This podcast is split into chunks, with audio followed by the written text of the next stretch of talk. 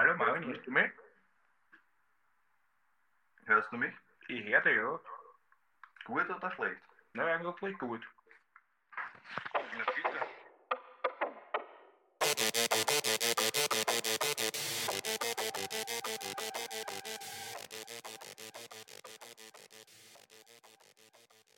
Yo, yo, yo und herzlich willkommen zur 40. Folge von Mord ist Ihr Hobby. Mein Name ist Marvin Mein Name ist Jared. Und wir sind heute zusammengekommen, um unsere 40. Folge aufzunehmen. Eine Special, nein, es ist natürlich keine Special-Folge, obwohl es ist schon eine Special. Jede Folge ist eine Ah, das, Special-Folge. das haben wir auch schon mal gesagt. Echt? Ja, das haben wir auch schon mal gesagt. Okay, wir Okay. wiederholen uns. Aber zu unserer wirklich letzten Special-Folge haben wir viel Feedback bekommen und vielen Dank dafür. Wir haben uns sehr gefreut. Vielen, vielen Dank, ja. dass euch generell unser Podcast so gut gefällt und auch die letzte Folge so gut gefallen hat. Und wir freuen uns auf viele weitere Folgen mit euch. Deswegen stürzen wir uns in die nächste Folge, oder? Starten wir rein. Der berühmte Hint ist wieder da. Der berühmte Hint ist wieder da. Ich habe dir einen geschickt. Tatsächlich. Erzähl uns doch bitte ein bisschen, was du da oder was denkst du, was du da siehst. Was denke ich, was ich da sehe? Also bei manchen Sachen bin ich mir sehr sicher, was ich da sehe. Da stehen viele Autos. Das glaube ich, ist auch das ein oder andere Einsatzfahrzeug oder Nachrichten. Es sind auf jeden Fall ein paar Vans. Ich weiß nicht, ob das was damit zu tun hat. Im Hintergrund sieht man eine baufällige Scheune, würde ich fast sagen. Sieht dann ist da noch irgendein baufälliges Haus. Ein Traktor und eine Baustelle. Es schaut aus wie, wie ein alter Bauernhof. Mhm. Ja, schon ziemlich gut, ja. Es ist auf jeden Fall ein Bauernhof. Okay. Also um genau zu sein, ist es eine Schweinefarm, die eigentlich riesig ist. Du siehst jetzt nur einen winzigen Ausschnitt auf diesem Bild. Und wie du richtig schätzt, Boah, ein True Crime Fall, der auf einer Schweinefarm beginnt, ja, ist schon einmal ist schon alleine so ekelhaft. Ja. Äh, sieht schon einmal. Und was du da siehst, ist einerseits eine riesige Scheune, ja. Und du siehst auch die, wie du richtig geschätzt hast, Polizeiautos, die eben gerade oder die dabei sind zu ermitteln und davor stehen ein paar Nachrichtenwagen. Weil der Fall, wie wir hören werden, für viel Aufsehen gesorgt hat. Das habe ich aber jetzt da sehr gut analysiert. ist sehr gut das analysiert, Bild, oder? Das möchte ich, ja, Vielen Dank. stimme ich zu. Danke sehr. Und Wollte ich nochmal hervorheben. Was man aber auch sieht, was aber jetzt nur ausschnittweise zu sehen ist, sind diese Grabungen im Hintergrund. Ja. Hinter dieser Farm, hinter dem Gebäude, siehst du vielleicht so, so Ja, das schaut fast aus wie eine. Erdhöhlen, also so- nicht Höhlen, sondern so Ausgrabungen. Ja, voll. Also man hat dort wirklich sozusagen gegraben und alles auseinandergenommen. Und warum und wieso und weshalb, dazu kommen wir jetzt. Oh mein Gott. Und ich hoffe, dass du den Fall nicht kennst. Ich habe ein, ich habe ein, eine dunkle Vorahnung. Okay. Geht es um Kinder? Nein, es geht nicht um Kinder. Okay, dann ist es nicht der Fall, den ich kenne. Also, ehrlich gesagt, kann ich jetzt nicht sagen, ob es um Kinder geht des Alters wegen, aber es geht jetzt nicht speziell um Kinder. Oh, okay. Dann ist glaube ich, nicht, nicht der Fall, an den ich gerade denke, aber wir werden es herausfinden. Was Im denkst du Laufe von unserer unserer 40. Folge 40. Folge? 40. Was Folge. denkst du, wo unser Fall spielt heute? in den USA. Fast. Fast. Kanada. In, ja, richtig, in Kanada. Wobei so ein Gebäude oder so eine Farm könnte so ähnlich auch in, in den USA stehen. Ja, vor allem die Polizeiautos haben so Ja, amerikanisch schon. ausgeschaut oder stimmt, ja. kanadisch. Wir befinden uns in Kanada, genauer in der Nähe von Vancouver, also nur ca. 30 Kilometer entfernt von Vancouver. Dort wurde Robert William Willie Picton am 24. Oktober 1949 in Port Coquitlam, British Columbia in Kanada geboren. Seine Mutter Louise und sein Vater Leonard Picton waren Schweinefarmer, deswegen die Schweinefarm. Er hatte außerdem eine Schwester, Linda, welche aber von den Eltern nach Vancouver geschickt wurde, da sie der Ansicht waren, das Leben als Schweinefarmer sei nichts für eine Frau. Er hat auch einen jüngeren Bruder, David, der später noch wichtig wird, und zusammen arbeiteten sie schon von Kinderjahren an auf der Schweinefarm. Also wie es halt so typisch ist in, in so einer Bauernfamilie, dass halt die Kinder dann irgendwann schon recht früh anfangen mit anzupacken. Ach, sicher, nicht einfach. kein einfaches Leben an. Vor allem die Mutter Louise war halt sehr fordernd und kümmerte sich wenig um die Bedürfnisse und die Hygiene der beiden Brüder. Wichtiger war es ihr, dass beide hart arbeiteten und um den Bestand an Schweinen sich, also sich kümmerten und dass halt diese Bestand immer größer wird. Einfach ja. den, die Farm am Laufen halten. Genau. Es war zum Beispiel auch bekannt, dass beide oft ungewaschen und in dreckiger Kleidung zur Schule gehen mussten. Das hat ihnen dann den traurigen Spitznamen Stinky Piggy eingebracht. Also es fängt schon einmal nicht gut an. Ja, ich sag mal, so oder so ähnlich ist es sicher vielen Kindern, oder er geht es noch immer vielen Kindern, die auf einer Farm aufwachsen, aber ich glaube, so hart wie die arbeiten mussten in den jungen Jahren, ist schon, ist schon außergewöhnlich. Aber wie gesagt, wir befinden uns halt auch in einer Zeit, wo Kinderarbeit noch nicht so als Kinderarbeit gesehen wurde, wie es vielleicht heute der Fall ist. Das stimmt schon. In welchem, welchem Jahr spielen wir noch? Naja, geboren wurde 1949, Okay, ja. also so in den fünf, späten 50ern, 60ern hat er dann auf der Farm gearbeitet. Robert war sehr auf seine Mutter fixiert, weil der Vater die Geschwister oft schlug. Also die Beziehung zwischen Vater und Sohn war nicht so eng. Einmal hat Robert sich aus seinen Ersparnissen ein Ferkel gekauft. Das ist jetzt nur so eine kleine Episode, damit du dir vorstellen kannst, wie hart seine Eltern waren. Also er hat sich ein Ferkel gekauft aus seinen eigenen Ersparnissen und das hat er selber großgezogen und das war halt so ein bisschen sein Haus und das geliebt. Ich weiß, was jetzt kommt. Als er eines Tages nach der Schule nicht das Schwein nicht mehr finden konnte, ging er in die Scheune und fand es geschlachtet vor. Ah, nein, oder? Ja, das ist halt schon hart, oder? Also eigentlich schon krank. Also das ist schon, das ist schon eigentlich. Vermutlich wollte seine Mutter ihm damit eine Lehre erteilen, dass die Tiere nicht zum Streicheln da sind, sondern lediglich für die Schlachtbank. Ja, aber also man baut dann halt schon eine Beziehung auf zu so einem Tier. Das ist halt schon richtig krass.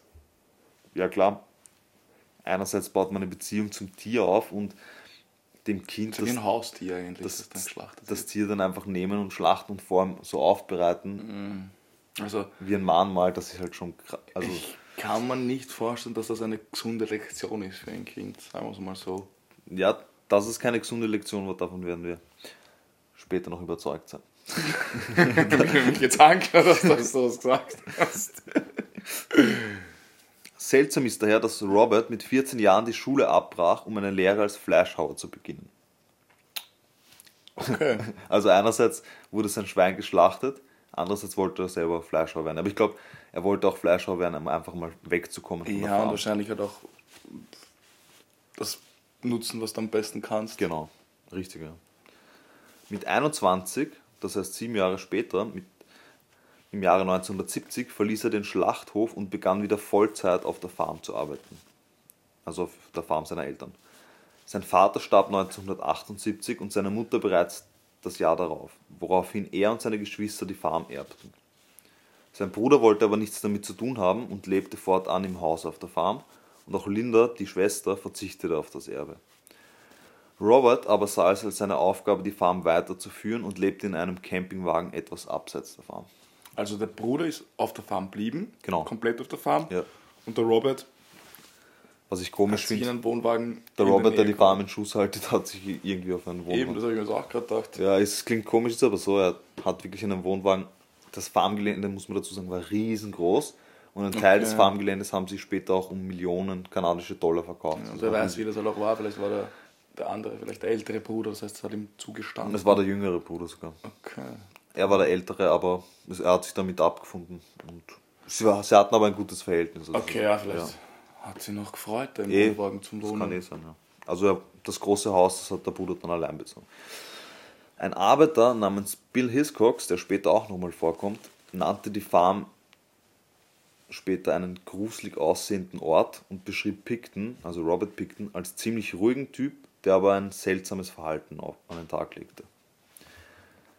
Also so eine Schweinefarm kann schon mal leicht ein gruseliger Ort sein, finde ich. Gerade wenn man diese Schreie hört von den Schweinen, das Grunzen und so weiter. Ja. Und diese Scheunen und ja, Von Kann alles so weitläufig und. genau. Die Picton-Brüder beschlossen 1996, die Farm für Events anzubieten. Und das wird jetzt ein bisschen seltsam. Und gründeten die gemeinnützige Organisation The Piggy Palace Good Time Society. Zusammen mit den kanadischen Behörden. Was? Mit den Behörden haben sie auf der Schweinefarm. eine gemeinnützige Organisation errichtet. Sie boten dort verschiedene Events wie Tanzveranstaltungen, Shows, Ausstellungen und Sportevents an. Das war zumindest das Vorhaben. Okay. Also so haben sie es zumindest den Behörden verkauft. Dazu gehörten aber auch und vor allem wilde Rave-Partys Partys mit örtlichen Sexarbeiterinnen, die in einem umgebauten Schweinestall veranstaltet wurden. Gesponsert von der kanadischen Regierung. Genau. Nett. Also gesponsert heißt eigentlich in dem, in dem Unterstützt. Sinn unterstützt, beziehungsweise halt Steuer, unter Steuer freigestellt. Das heißt, sie konnten die Partys machen und die Einnahmen behalten, aber die sollten ja eigentlich für gemeinnützige Zwecke ausgegeben werden. Hm, verstehe. Wie du dir vorstellen kannst, war das nicht der Fall. Einerseits, andererseits haben sie eben Sexpartys veranstaltet, die vor allem von den Hells Angels besucht wurden. Aber auch der örtliche Bürgermeister wurde des Öfteren dort gesehen. Auf den Sexpartys Ja, im umgebauten Schweinestall. genau, für gute Zwecke. Interessant, was für Züge das ich mache. Andererseits war auch ein guter Arbeitgeber für die Sexarbeiterinnen. Ja.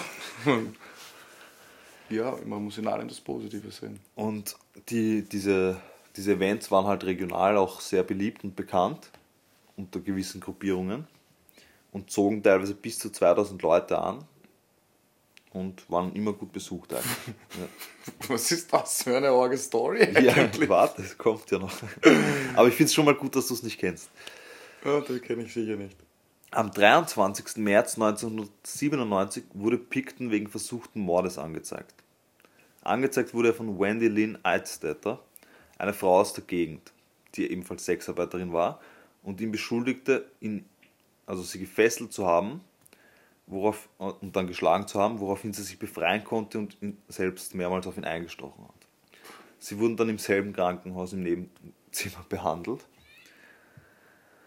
Ja, die Anzeige wurde aber dann fallen gelassen und Picton musste aber eine Strafe von 2000 kanadischen Dollar bezahlen. Für ihre illegalen Partys wurden die Pictons von den örtlichen Behörden verklagt und trotzdem machten sie weiter. Sie hielten zum Beispiel 1998 eine Neujahrsparty, woraufhin ihnen die Lizenz für weitere wohltätige Zweckveranstaltungen entzogen wurde, da sie, wie wir schon besprochen haben, nie Geld wirklich sammelten bzw. das Geld veruntreuten. Also sie haben das Geld halt einfach selbst ausgegeben. Über den Zeitraum von drei Jahren bemerkte der örtliche Arbeiter, den ich vorher erwähnt habe, der selbst oft auf den Partys war. war denn sein Name? Weißt du es noch? Nein, Du ich wollte nur Bill weil ich, weil ich gemerkt habe, du findest das. Ja, ich hätte ihn dazu schreiben sollen. Bill Hiscox, den wir vorher erwähnt haben, der von der gruseligen Farm gesprochen hat, der selbst eben oft auf Partys war dort, bemerkte, dass Frauen, die dort arbeiteten, auf der Farm, verschwunden waren. Oh shit, okay. So eine Richtung das also. Am 6. Februar schließlich durchsuchte die Polizei die Farm, nachdem Hinweise eingegangen waren, dass sich dort illegale Feuerwaffen befänden. Die beiden Picton-Brüder wurden deswegen verhaftet. Während der Untersuchungen fand die Polizei jedoch persönliche Gegenstände, die den vermissten Frauen zugeordnet werden konnten. Nachdem beide nach dem Waffenverbotsgesetz angezeigt wurden, wurde David wieder freigelassen, also der jüngere Bruder, aber Robert war weiter Gegenstand der Ermittlungen im Fall der verschwundenen Frauen und wurde unter Beobachtung entlassen. Also unter Beobachtung ist falsch, weil diesen Teil habe ich aus dem Englischen übersetzt. Surveil- Surveillance heißt ja eigentlich Überwachung. Also er wurde unter Überwachung gestellt. Am 22. Februar 2002 wurde Robert Picton festgenommen und diesmal lautete die Anklage auf zweifachen Mord gegen Serena Abbotsway und Mona Wilson. Also du siehst, der Fall entwickelt sich sehr schnell von Rave-Partys Partys zu Mord. zum möglichen Mord. Ja. Weiß man, wie viele da circa so in einem Zeitraum verschwunden sind? Viele Frauen. Also in dem Zeitraum, der ja eigentlich, der ja eigentlich sehr weit zurückreicht, nämlich eigentlich das erste Verschwinden wurde 1968 gemeldet, aber das kann nicht in Zusammenhang gebracht werden. Aber der Zeitraum erstreckt sich eigentlich über, ich sage mal grob 25 bis 30 Jahre. Mhm. Waren es um die 70 Frauen, 70 Frauen? die, die verschwunden Verschwunden gemessen sind. Aber nicht alle können mit ihm Ja, in, im. Großraum Ja. Vancouver sein. Ja, okay. ja trotzdem. Ja. Hausnummer, aber. Okay. Genau, also er war jetzt bereits wegen zwei Morden angeklagt und am 2. April wurden weitere Anklagen wegen drei weiterer Morde erhoben. Das Ganze eskalierte so schnell, dass Robert Picton schlussendlich wegen 27-fachen Mordes angeklagt wurde. Damit wurde bereits mit den meisten Morden in der kanadischen Geschichte in Verbindung gebracht. 27? Und dann ist man nicht. Also, war das nicht. Musste da wirklich dieser eine komische Nachbar da drauf kommen? Hat man da nicht irgendwie. Er ist eigentlich gar nicht also die vermissten Anzeigen waren ja schon da.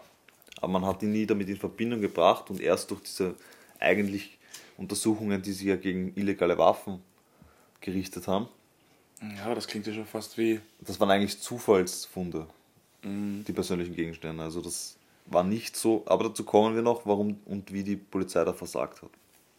Hm, verstehe. damit, also wie gesagt, das waren bis jetzt schon die meisten Morde, mit denen in Verbindung gebracht wird. Und während Robert seine Zeit im Gefängnis verbrachten, gingen die Untersuchungen auf der Farm bis November 2003 weiter. Also eineinhalb Jahre. Die Kosten für die Untersuchungen lagen inzwischen bei 70 Millionen kanadischen Dollar, weil der Boden, zentimetergenau umgegraben werden musste. Alle Gebäude mussten abgerissen werden 70 Millionen kanadische Dollar. und aufwendige DNA-Abgleiche gemacht werden mussten. Wie gesagt, die komplette Farm wurde abgerissen und unter Eigentum der kanadischen Krone gestellt und der Zugang ist bis heute der Öffentlichkeit untersagt. Was außerdem den DNA-Abgleich erschwerte, war der Zustand der Überreste. Und jetzt vielleicht eine kleine Triggerwarnung. Ah, diesmal rechtzeitig. Die meisten waren so stark verwest und von Insekten zerfressen, dass sie nicht mehr oder nur schwer analysiert werden konnten. Außerdem wird vermutet, dass viele der Leichen einfach den Schweinen zum Fressen übergeben wurden. Boah. Boah. Am 10. März 2004, nochmal Triggerwarnung, veröffentlichten die Gesundheitsbehörden ein Schreiben, in dem davor gewarnt wurde, dass Picton das Fleisch seiner Opfer mit dem Fleisch der Schweine zusammen verarbeitet hatte und öffentlich verkauft. Oh, das ist schon wieder sowas. Wow, wie das, das, das gar nicht so selten vorkommt. Das, das ist so krank. Naja, du musst es irgendwie loswerden und da sind viele erfinderisch, beziehungsweise hat er halt einfach die Optionen genommen, die ihm zur Verfügung stehen. Das Ja. passt so richtig zu einem Schweinefarmer. Es, es ist halt, ja. ja. Also, das ist jetzt ein blöder Vorwurf. ja, aber man kann es schon, schon aus einer pragmatischen Sicht halt auch sehen, ja. ja. Dass er das halt, ja, ja, der pragmatisch Stunde gesehen. genutzt hat. Ja, Das ist schon sehr sick wieder mal. ja ich, ich, ich, es ist auch so richtig wie, wie aus einem Film einfach, weil Ja, komplett. da also ist eine Schweinefarm, die schaut, finde ich, auch da schon unheimlich aus auf dem Hinbild. Extrem. Und Wenn man sich vorstellt, dass es noch so komplett weitläufig ist, da finden dort so gestörte Partys und Raves statt, Mhm. dann verschwinden da immer wieder Frauen. Und was der in der Zwischenzeit mit den Frauen gemacht hat, will man wahrscheinlich gar nicht wissen. Und ich werde dir dann auch noch ein Bild von Robert Picton zeigen, das einfach perfekt das Ganze. Oder du kannst ihn ja mal googeln nebenbei, wenn du möchtest. Ist es so, wie ich mir es vorstelle? Ja, er schaut genauso aus, wie, wie ich mir einen Schweinefarmer, der Frauen mordet, vorstellen würde. Was jetzt vielleicht gemein ist, aber. Okay, ich google das jetzt einfach in der Zwischenzeit Ähm, ja, genau. und schauen wir das an. Was? Das ist aber nicht, oder? Das ist Robert Picton. Was? Du vielleicht beschreiben? Er schaut halt, ich will jetzt auch nicht so, so böse, aber er schaut halt, wie ich es. Also, es ist halt wirklich echt, wie ich mir es vorgestellt habe. Also wie ein Hillbilly eigentlich. ja. Wie, also wirklich genau, wie man sich vorstellen würde. Ich weiß noch nicht, ob ich jetzt das Bild hochladen werde, weil er ist ja noch am Leben, aber ich werde auf jeden Fall die Farm hochladen. Ja, als Bild. Das ist, glaube ich. Und jeder kann sich dann selbst ein Bild machen. Oder so wie ich das in der Suchmaschine eurer Wahl eingeben. Ja. Erinnert mich. Wow. Ja. Den will man halt das- auch nicht im es- Dunkeln begegnen. Ja, gern. Soll keine Vorurteile und so, aber es ist leider tatsächlich so, wie ich mir das Bild nicht vorgestellt habe. Der Prozess begann am 30. Januar 2006. Picton plädierte auf nicht schuldig. In der Verhandlung ging es um 26 mutliche Mord, mutmaßliche Mordfälle. Also, dass man 26 Mal daneben liegt, ist halt, da ist die Chance halt schon sehr gering. die aber aus Verfahrensgründen in zwei Prozess, Prozesse aufgeteilt wurden. Einmal in sechs Mordfälle und einmal in 20. Das Verfahren, das sich mit 20 Mordfällen befasste, wurde eingestellt. Die sechs weiteren Mordfälle führten zur Verurteilung zu lebenslanger Haft gegen Robert Picton. Okay, weißt du, warum man die so komisch aufteilt hat? Ja, das, die Verfahrensgründe waren die, dass irgendwie konnte man die sechs Morde halt eindeutig, eindeutig nachweisen mit DNA-Abgleich und so, weiter. Okay, und und die wo 20 anderen waren, wären Indizienprozess Verstehe, gewesen. Deswegen verstehe. hat man, man wollte halt unbedingt, dass es eine Verurteilung gibt und bei Mhm. den 20 war man sich aber nicht sicher. Und nicht, dass dann darauf hinausläuft, dass man halt nichts nachweisen Genau, ja. kann. Okay. Und deswegen wurde später ja auch dann die Anklage wegen der 20 weiteren Morde sogar fallen gelassen. In dem Verfahren wurden unter anderem mögliche Tatwaffen wie zwei Pistolen und ein halbautomatisches Maschinengewehr vorgestellt, das auf seiner Farm gefunden wurde. Und das sind wahrscheinlich halt auch die Haupttatwaffen gewesen. Außerdem wurden Videoaufnahmen des Verhörs nach seiner Verhaftung vorgelegt, bei denen er unter anderem des Öfteren seine Tat gesteht, beziehungsweise ähm, sagt einmal eine Augenzeugin, dass sie ihn dabei erwischt hat, wie er in einer der Farmen, Triggerwarnung, eine Frau, die er ermordet hat, gehäutet hat und das Fleisch den Schweinen zum Fressen vorgeworfen hat. Im Jahre 2009 jedoch legten Verteidigung und der Kronanwalt, Kronanwalt klingt jetzt komisch, so wie Kronzeuge ist aber eigentlich von der Gegenseite, Das ist einfach ein Anwalt, der eine Krone trägt. Genau. Du hast das erfasst. Der tragt eine Burger King Krone. Das ist so üblich in Kanada. Nein. Ähm, der Kronanwalt ist sozusagen der Anwalt der Krone, weil dort gibt es ja noch immer ein Königshaus sozusagen und ist eigentlich ein Staatsanwalt. Also seine Verteidigung, seine Anwälte und der sozusagen Staatsanwalt legten Berufung ein gegen das Urteil. Beide wurden jedoch abgewiesen. Auch wegen der 20 weiteren Morden wurde kein Urteil mehr von der Staatsanwaltschaft angestrebt. Warum nicht, glaubst du? Bei den 20 Verurteilungen meinst du? Ja. Also er wurde ja schon zu lebenslanger Haft verurteilt wegen der sechs Morde und die 20 weiteren. Ja, weil man schon wahrscheinlich das noch irgendwie. Also, wie soll ich sagen? Das, man kann es für ihn nur besser machen. Ja, also man kann es zumindest nicht schlechter machen für ihn, weil er hat schon das höchste Strafmaß in Kanada erhalten. Und deswegen haben sie gesagt, sie werden jetzt keine weiteren ähm, Bemühungen anstreben, damit er jetzt für die 20 auch noch verurteilt wird. Klar. Er hat sozusagen das höchste Strafmaß schon bekommen. Ja, man.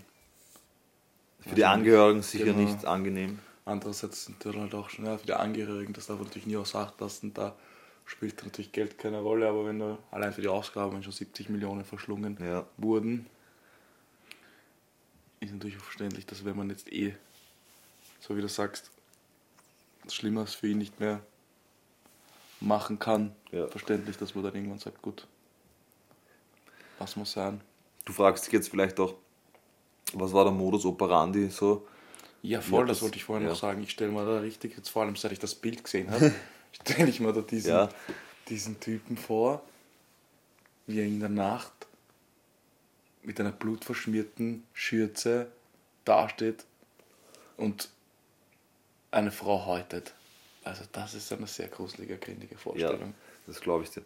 Nein, es, ich muss dich enttäuschen, es wird auch beim Kopfkino bleiben, weil er bis heute auf unschuldig plädiert und es so ist, dass man nicht wirklich die Daten rekonstruieren konnte aufgrund der Verwestheit der Leichen Okay, oder der krass. Überreste eigentlich nur noch. Das heißt, bis heute weiß man nur, dass der das gemacht hat. Man geht davon aus, dass er die meisten erschossen hat. Okay. Dass er also sie erschossen hat und dann halt einfach die Leichen loswerden wollte. Ob das, ob das jetzt ein, ein Frauenhaus war, ob es da um den, um den Thrill ging, irgendjemanden Weiß man zu alles töten. nicht. Man hat auch nicht wirklich ein Gutachten oder so erstellt. Das ist heftig. Mhm. Das ist arg. Zumindest habe ich nichts dazu gefunden. Also ich habe wirklich geschaut, ob es psychiatrische Gutachten, aber ich habe nichts gefunden in der Hinsicht. Falls ihr da was habt, unsere lieben Zuhörerinnen und Ja. Zuhörer, sagt uns gerne Bescheid, weil es wäre nicht das erste Mal, dass ihr uns da irgendwo auf die richtige oder auf eine andere Fährte lockt. Das Ja. wäre sehr interessant. Ja, ein Mithäftling von Picton, der jedoch eigentlich als Undercover-Polizist tätig war, erzählte, dass in Picton von insgesamt 49 Opfern erzählte. Beziehungsweise hat er nicht direkt gesagt 49 Morde, sondern er hat gesagt, er hätte gern die 50 voll gemacht. Belegt werden kann es natürlich aber nicht. Eine 21-jährige Deutsche, die damals für ihr Auslandssemester drei Monate auf der Farm Pictons arbeitete, erzählte, dass sie dabei weder bedroht noch belästigt wurde. Aber irgendwie urgruselig, oder? Das schon, aber er wird es wahrscheinlich schon gescheit gemacht haben und sich die Opfer ausgesucht haben, die nicht unbedingt jetzt vermisst werden. Und Aber stell dir vor, du, du erfährst später, dass die, die zwei Brüder, für die du da gearbeitet hast, Oh. dass die eigentlich Serienkiller, oder zumindest der Robert ein Serienkiller war. Ja, das ist aber halt auch wieder interessant, weil du auch gesagt hast, dass die Brüder sich relativ gut verstehen. Ähm, Ja. kann das nicht sein, dass die das zusammen durchzogen haben und er halt jetzt sich denkt, ja, Ja, das ist eigentlich das Interessante, weil man hat halt wirklich nur Robert Picton in Verbindung bringen können, aufgrund der DNA-Analysen. Und sein Bruder sagt halt, er hat davon nichts gewusst, was ich mir unmöglich vorstellen. Voll, ich wollte. Ja, man hat ihn halt nie wirklich in Verbindung bringen ich können. meine, wenn er da wirklich irgendwo in der Ecke hinten in seinem Wohnwagen sitzt, aber bei so vielen und auch dann, wie das, war auch die Leichen verarbeitet und also, dass dann wirklich gar nichts mit, mitbekommst, halte ich für möglich, aber schwierig. Ich kann mir sogar eher vorstellen, dass das irgendwie so. Na, okay, kann jetzt, kann jetzt auch nicht einfach irgendwie was unterstellen. Nein, eh nicht. Schwer zu sagen, aber schwer vorstellbar zumindest, dass er gar ich glaube, jeder weiß. worauf ich hinaus. Ja. Was ist eine, eine Theorie, die irgendwie auf der Hand liegt? Ich Ja. man kann sich unausgesprochen lassen. Sagt natürlich, wenn man niemandem was unterstellen. Was auch immer wieder erwähnt wird in verschiedenen Berichten, ist eine seltsame, ja, wie soll ich sagen, Waffe oder manipulierte Waffe mit einem Dildo vorne drauf, auf- also eine Maschinenpistole mit einem Dildo vorne drauf. Dazu, Schienenpistole. dazu befragt sagt er, das war praktisch ähm, ja, zum Penetrieren gesagt. Also die Maschinenpistole hat den Dildo irgendwie Ja, aber hat er die, die Frau noch davor irgendwie missbraucht dann wahrscheinlich? Ja, davon geht man aus, dass er die Frauen vergewaltigt hat und Okay. dann ermordet. Okay. Also was ja auch noch wieder ein wichtiger Punkt fürs Motiv ist. Ne? Ja. Aber halt ja, Ja, aber dennoch, man weiß es halt nicht. dennoch ist die Frage, warum er sie ermordet hat. Weil er, er veranstaltet selbst Sexpartys, da hätte er doch auch gleich einfach mitmachen können, unter Anführungszeichen, und dann, warum muss ich die Frau ermorden? Ja, das ist, Ja, das ist halt das, wenn man, wenn so, wenn der, der Täter selber nicht spricht, wird das Motiv Ja. halt immer nur ein, ja, ein Fragezeichen bleiben. Ja. Oder Theorien. Was aber, was du vorher schon erwähnt hast, im Nachgang zu sehr viel Kritik führte, das war die zögerliche Ermittlungsarbeit der Polizei. Da man bereits seit den späten 90ern vom Verschwinden der vielen Frauen wusste, Das, das war Hätte eben schon- ein Punkt, da muss ja so wirklich eine, eine, also so wie bei Jack the Ripper damals jetzt vielleicht ein bisschen übertrieben, aber da muss ja schon so ein bisschen eine, Ja, aber eine genauso, und so ein genauso eine- wie bei Jack the Ripper, das ist ein guter Vergleich, sind die Gründe, warum die Ermittlungsarbeiten so lange, oder eigentlich wurden die Ermittlungen ja zufällig dann in Gang gesetzt. Mhm, Warum das so ist? Was denkst du, warum? Ja, wie wir es leider eh schon öfters bei uns in den Fällen hatten, kann ich mir schon gut vorstellen, dass das mit, der, mit dem beruflichen Umfeld der Opfer zu tun hatte. So einfach bei Prostituierten nicht so Genau.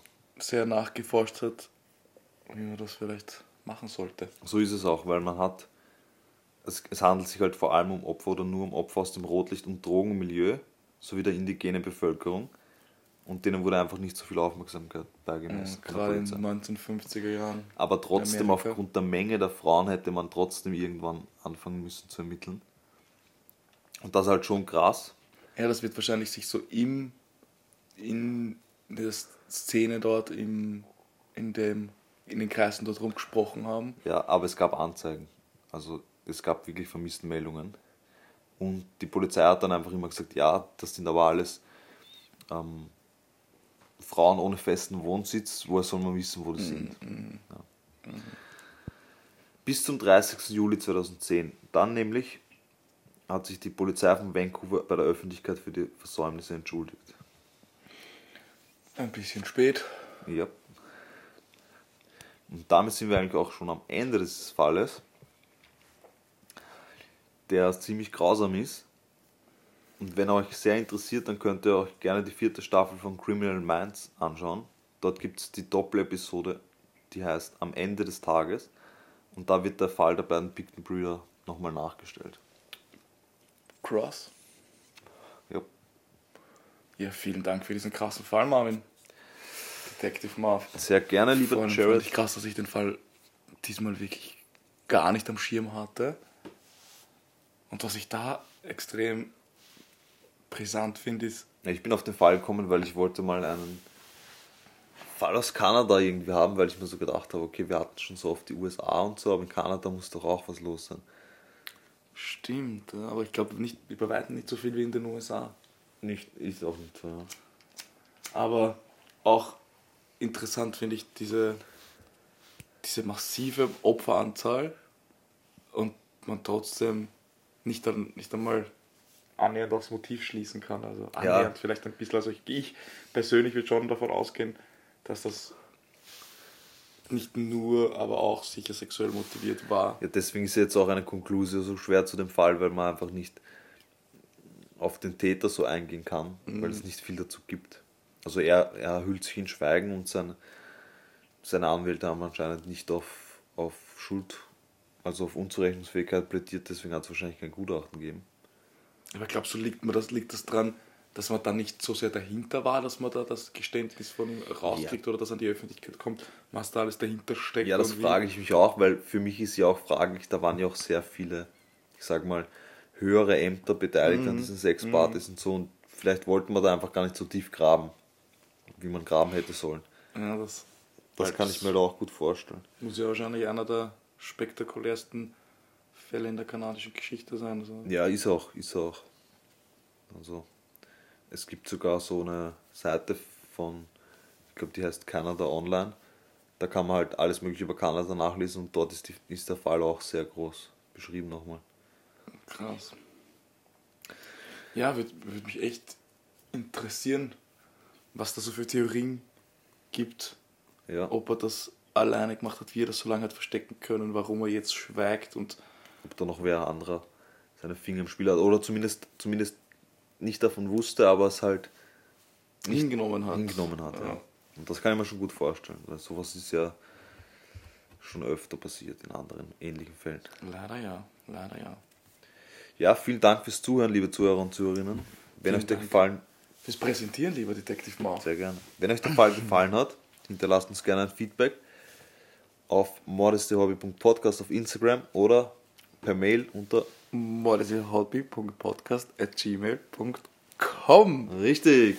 Nach dem 40. Mal klappt es jetzt schon sehr gut. Vielen Dank Yeah. fürs Zuhören. Ich freue mich schon auf nächste Woche, wenn du da dran bist, lieber Jared. In zwei Wochen, da, da gibt es wieder Ja. einen neuen brisanten Fall. Yep. Bleibt dran, bleibt gespannt und bis zum nächsten Mal. Peace. Peace.